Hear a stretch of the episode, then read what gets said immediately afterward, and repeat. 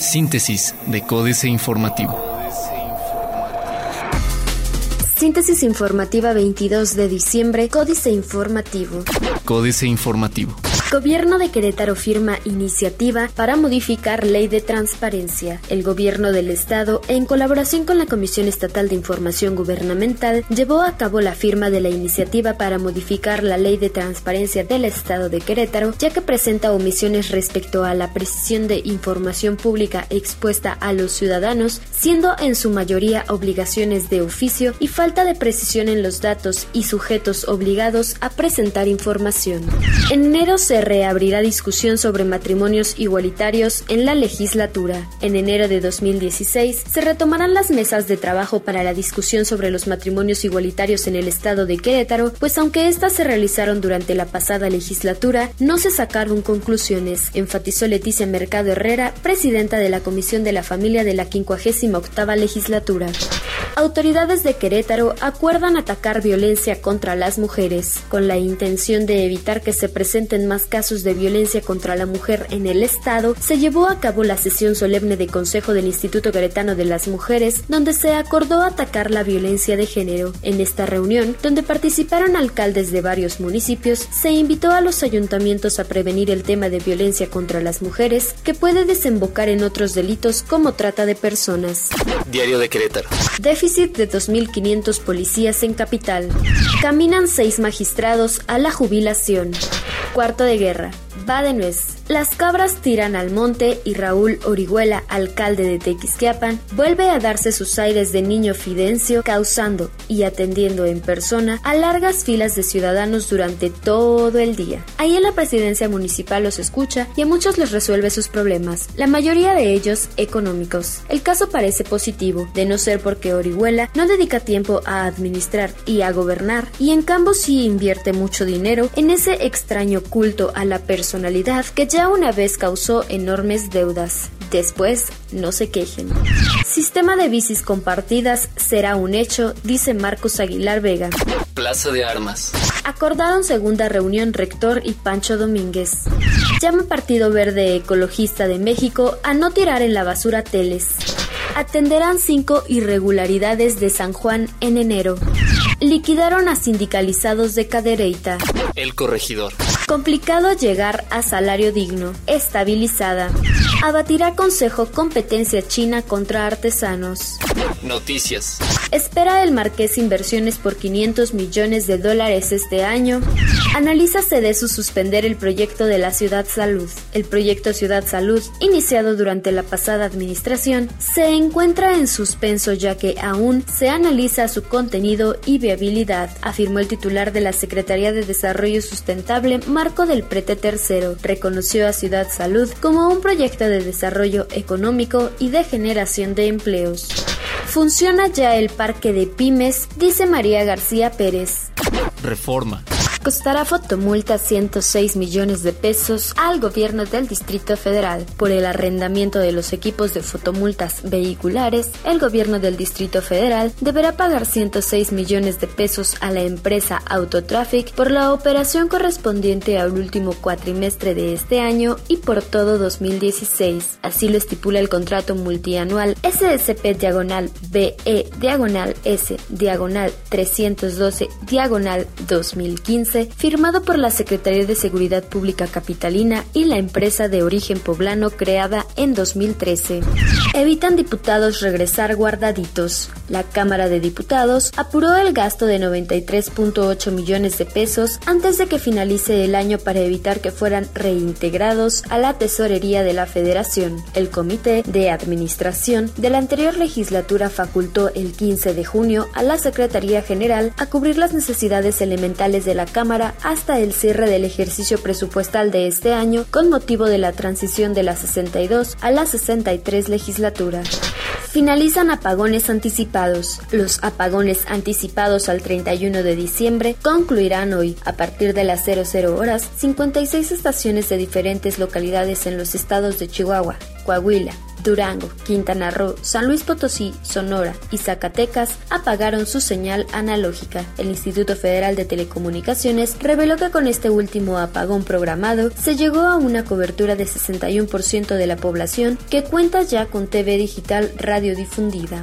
Alistan obras en la México Querétaro. La constructora Coconal sigue su buena racha. Banobras anunció que esta empresa será la encargada de rehabilitar el concreto hidráulico en un tramo de 25 kilómetros de la autopista México-Querétaro. La obra contempla trabajos entre los kilómetros 43 y 68.5 a la altura de los municipios de Cautitlán Izcalli, Cuautitlán de Romero Rubio y Tultitlán. La jornada. Avalan pensiones de lujo en Querétaro. Diputados de la Comisión de Trabajo y Previsión Social avalaron 212 solicitudes de pensiones y jubilaciones, entre ellas las de siete magistrados del Poder Judicial y otros funcionarios, quienes recibirán más de 42 mil pesos mensuales, a pesar de que la reforma del 10 de diciembre pasado prohíbe rebasar ese tope. En 2015, México demostró su fortaleza macroeconómica, destaca Peña Nieto. En 2016, primera licitación para líneas de transmisión eléctrica. México, el país de América Latina con mayor déficit comercial en acero laminado baja 9.82%, las acciones de ICA han caído 89.2% desde el inicio del sexenio. Excelsior. Alerta Conducef por el robo de identidad.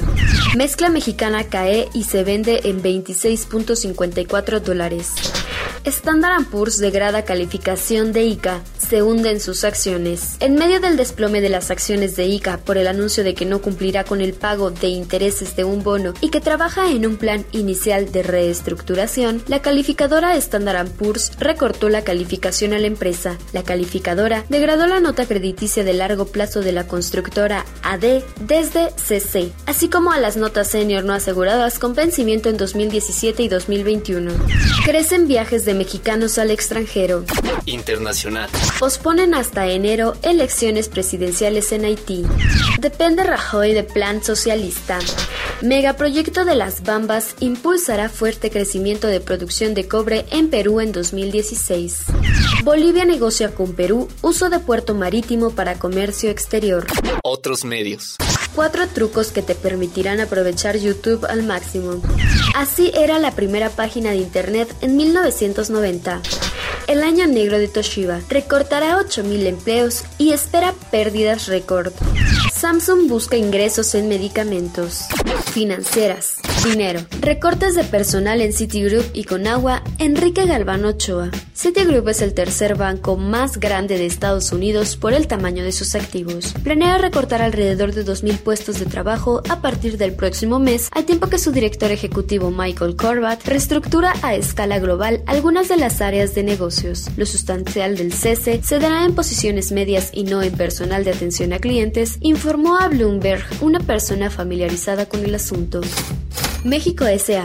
Actividad industrial en la lona Carlos Fernández Vega. Aquel viejo sueño de convertir a México en una potencia industrializada quedó en el arcón de los recuerdos, y a estas alturas, el crecimiento en ese sector a duras penas alcanza 0.5% a tasa anualizada. La información más reciente sobre el particular de INEGI revela que en octubre pasado el avance de la actividad industrial del país resultó seis veces inferior a la registrada en los primeros 10 meses de 2014, año en el que los resultados tampoco fueron para celebrar.